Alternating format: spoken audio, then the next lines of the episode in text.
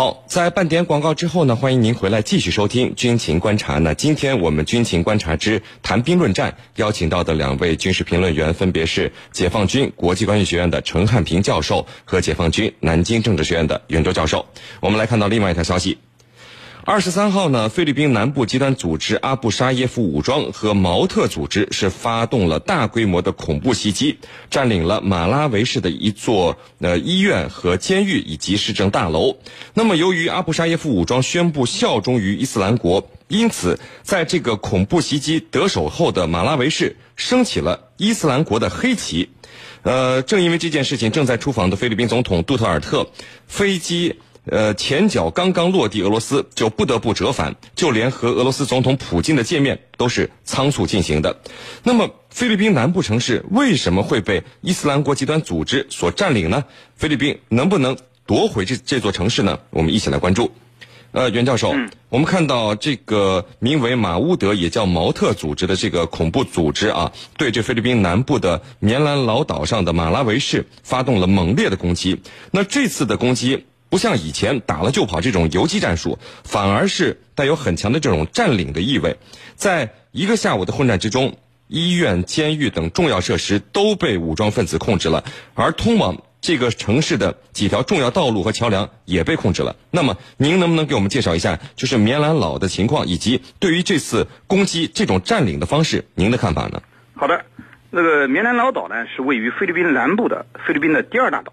那么岛上呢，山地高原广布，地形十分复杂，呃，同时呢，它也这个物产丰富，景色优美，呃，应该说可以是成为一个很好的旅游的去处。可惜的是啊，由于棉兰老岛天主教和穆斯林教派之间的矛盾冲突，那么使得棉兰老岛成为了菲律宾著名的恐怖主义之乡。呃，实际上，在棉兰老岛呢，天主教和穆斯林教派之间的冲突呢，呃，矛盾呢，由来已久。两家的冲突可以说已经延续了数百年。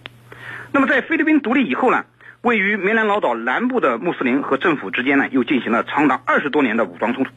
在九十年代的时候呢，那么他们和政府呢达成了一个和平协议，那么在棉兰老岛的南部成立了一个穆斯林自治区。两者的冲突呢，可以说停止了一一段时间。但是好景不长，呃，一些极端主义势力很快就撕毁了这个和平协议，不断的制造。爆炸、绑架人质等极端手段呢？呃，制造一些恐怖事件。您您说的这个马乌德和阿布沙耶夫就是南部最著名的恐怖主义武装之一。那么，此次恐怖主义在棉兰老岛发动的这个占领马拉维的事件呢？呃，时间点的确让人有无限的遐想。呃，主要是在杜特尔特访问期间，啊，访俄期间，杜特尔特还特地中断了这个访问，返回了菲律宾。那么，恐怖主义势力之所以选择这个时间点，我觉得可能源于。以下几个考虑：一呢，是对杜特尔特打击恐怖主义的行动的一个强烈的反击。那么，杜特尔特说要以打击毒贩的五十倍的力量来打击恐怖主义。呃，所以呢，呃，这些恐怖主义势力，既然你要打击我，我就倒戈一击，我先打打你一下子看看。啊，第二呢，是恶心一下杜特尔特。那么，杜特尔特访俄之机呢？也是非政府工作重心呢转移的时候，那么重心肯定不在反恐这件事上。那么出其不意的攻占了马拉维，那么迫使杜特尔特返回菲律宾。第三呢，可能是受到了某种的挑动。那么杜特尔特呃现在呢出现了离美亲俄亲中的这种倾向。要知道菲律宾国内的呃亲美势力还是大量存在的。那么很可能他们在这次行动中起到了某种挑动的作用。第四呢是策应 RS 的行动。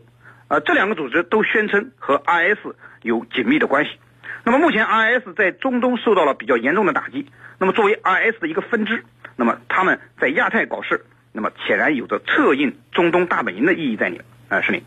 呃，陈教授，那对于历届菲律宾政府来说，为什么南部棉兰老岛上的分离主义势力啊这么强大，而且一直都得不到有效的解决？这次的袭击虽然说是挂起了伊斯兰国的黑旗，而且这些恐怖组织是宣誓效忠伊斯兰国，那能不能说伊斯兰国就转到了菲律宾呢？那这和这个尼日利亚的恐怖组织伯克圣地效忠伊斯兰国是不是一回事呢？好的，咱们先来看第一个问题。就为什么菲律宾南部啊一直无法平定？而我们知道菲律宾南部啊，它是以穆斯林人口为主的，那么里头呢活跃着好几支武装组织，你包括阿布萨耶夫、摩洛、摩洛伊斯兰阵线，这些呢，他都要求在当地成立一个穆斯林为主的国家。那么菲律宾呢，它是一个基督教的国家，是东南亚地区唯一的一个信奉基督教的国家。那么这个地方的要求成立穆斯林为主的国家。那么第二个呢，就是他长期以来游离于主流政治，因为他远离政治中心，所以呢，这些地方的人极端势力呢，具有生存的空间和土壤。那么再一个呢，就是当地的地方政府比较腐败，而且呢庇护暗中庇护这些穆斯林极端分子。那么这样一来呢，就更加难以对他们打击。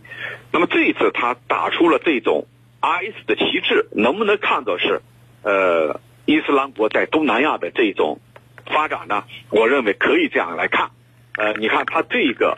呃，阿布萨伊夫武装组织和这一次的这马乌德组织，它都是效忠伊斯兰国的。那么这次在各地也出现了伊斯兰国的黑色旗帜，而且他宣称要成立呃哈里发国棉兰老棉兰老省，所以这个就看出来他跟 S 是有着密切的联系的。而且呢，S 正在向这个地方渗透。那么在中东受到打压的情况下，向东南亚进行渗透。其实，在最近。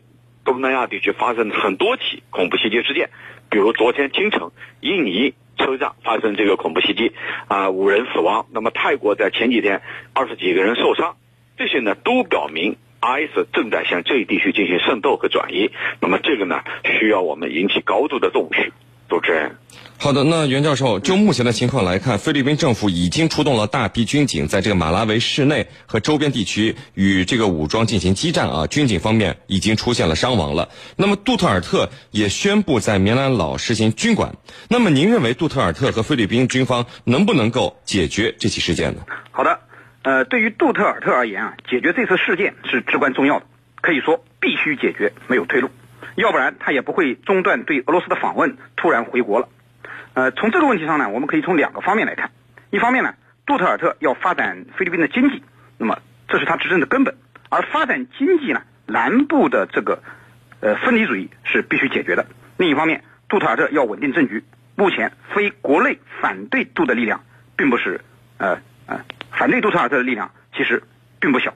那么南部的分离主义势力不解决或者解决的不好，对于杜特尔特的执政地位就是一个不小的挑战。那么杜特尔特能否成功的解决这个问题呢？我个人觉得呢，困难还是比较大的。一方面从军事上讲，菲律宾的军队啊，可以说训练无数，战力较差，很难取得对恐怖主义势力这种歼灭性的打击的胜利。呃，菲律宾的防务一直是依靠美国的，所以他的军队战斗力啊一直比较差。要彻底解决这个问题，菲律宾还需要不断的加强军警的训练，改善它的装备。但是呢，这需要一个过程，并非一日之功。目前菲律宾并不具备这个实力。另一方面，从政治上讲，南部恐怖主义根治的土壤不消除，就不可能从根本上清除这个毒瘤。所以，必须从根本上来解决这个呃问题，要解决南部的贫困、种族歧视、宗教冲突这些社会问题。而不能仅仅依靠军事围剿。当然，从军事力量上来看，那么政府军呢，对恐怖主义势力呢，应该是具有优势的。而且啊，这种城市攻坚战并不是恐怖主义势力所的优长，所以重新占领马拉维应该是没有问题的。呃，只是时间的问题。当然，还要看恐怖主义这个分子的力量的多少和抵抗意志的强弱。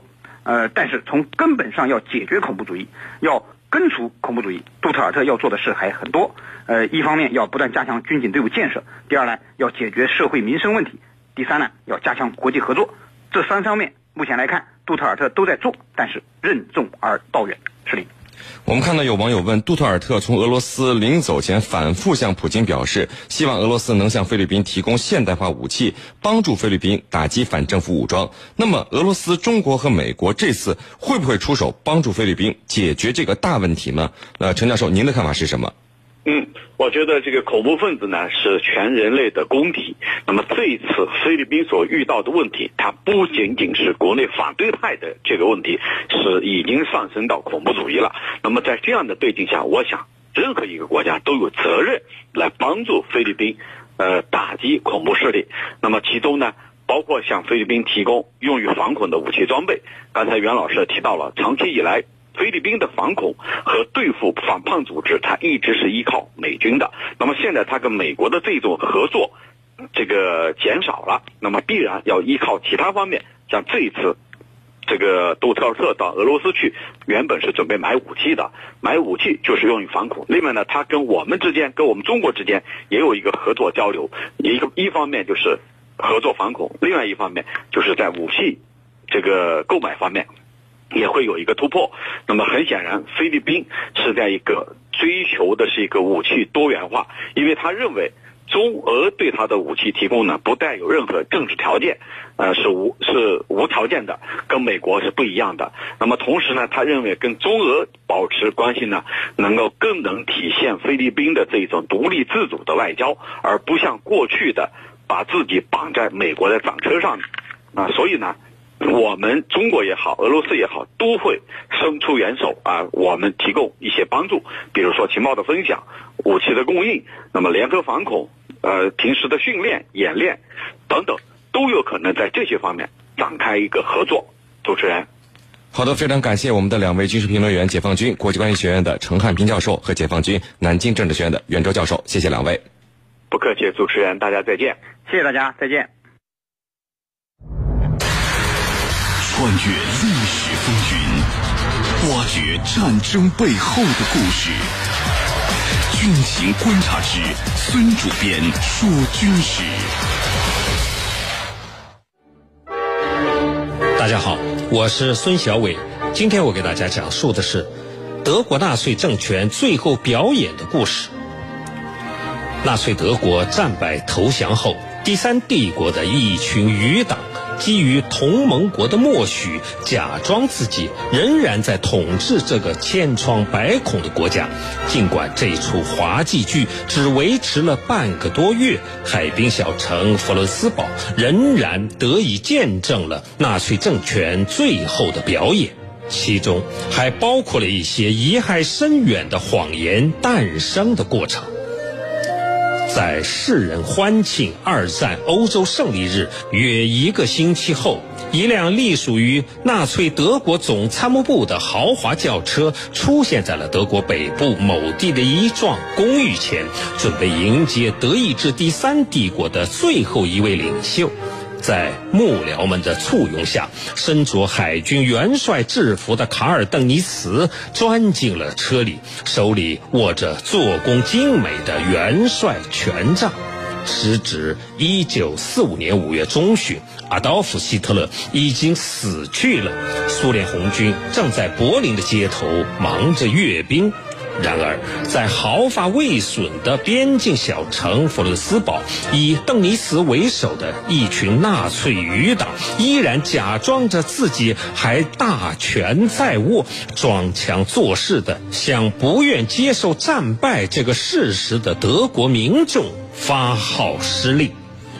在周围的居民区，许多民众依然相信政府那虚张声势的宣传。在对外的广播中，邓尼茨及同僚把自身描绘成一群无政治倾向的技术官僚，把重建国家、防范苏联作为要务。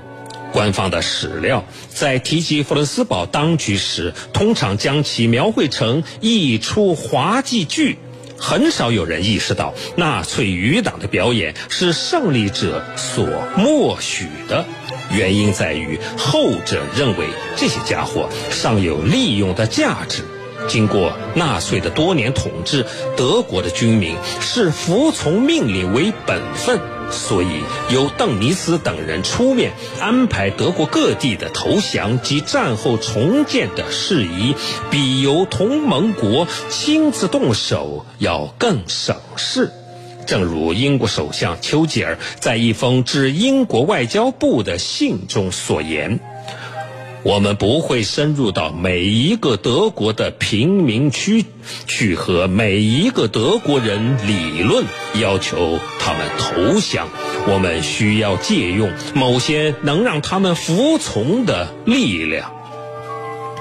邓尼茨等人的好运气持续了不到一个月。随着同盟国暗中支持纳粹余党一类的小道消息不断的发酵，担心造成不良影响的英国人终于决定清扫弗伦斯堡。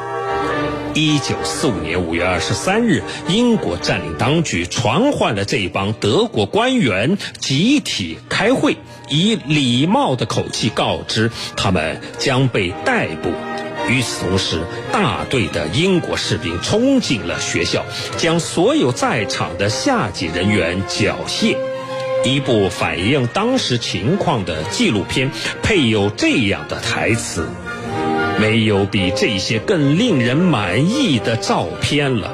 曾经身居高位的德国人像寻常的囚犯一样列队站好。”镜头转移到邓尼茨的身上时，解说员用戏谑的口吻称这位末代的元首为獐头鼠目的小个子水手。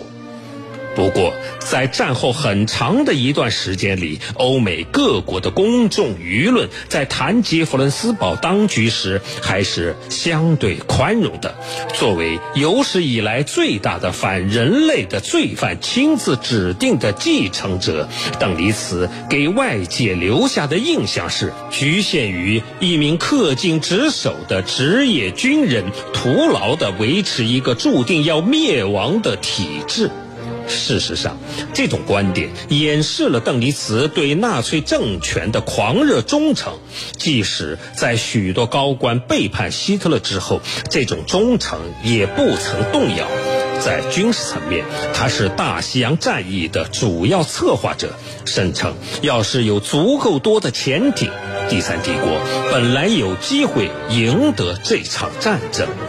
更重要的是，短命的弗伦斯堡政府中充斥着战犯。当欧洲各地刚刚解放的集中营里每星期仍有成千上万人死亡的时候，大屠杀的设计师之一威廉海姆斯图卡特却在这座风景如画的小城中安居。超过两千万苏联军人和平民在二战中死亡，英国人却容许这么一块法外之地的存在，让纳粹分子在他们的眼皮子底下踢正步。另一方面，弗伦斯堡当局在被取缔前一直孜孜不倦地炮制着谎言，试图阻止外界了解纳粹德国的暴行。譬如，按照英国著名历史学家伊恩·克肖在《专注完结》中的说法，在战后德国大兴其道的德国国防军纪律严明的神话，就是从那个时候逐渐形成的。如果说纳粹余党如此歪曲事实的目的在于逃避惩罚，那他们在很大程度上是得逞了。卡尔·邓尼茨被送上了纽伦堡法庭，被判犯有战争罪，提醒着人们，看似与世无争的海滨小城弗伦斯堡，见证了第三帝国最后的时光。好，今天的孙主编说军事就说到这儿，在明天的同一时间，我们再见。好的，因为时间的关系呢，今天的军情观察到这里就结束了。是宁代表编辑赵晨，感谢您的收听。如果您需要和我们交流，可以通过九三七军情观察的微信公众号和我们联系讨论。想要了解江苏广播更多精彩节目和互动内容，欢迎在各大手机应用市场下载荔枝新闻客户端和大蓝鲸客户端。我们明天见。有一种。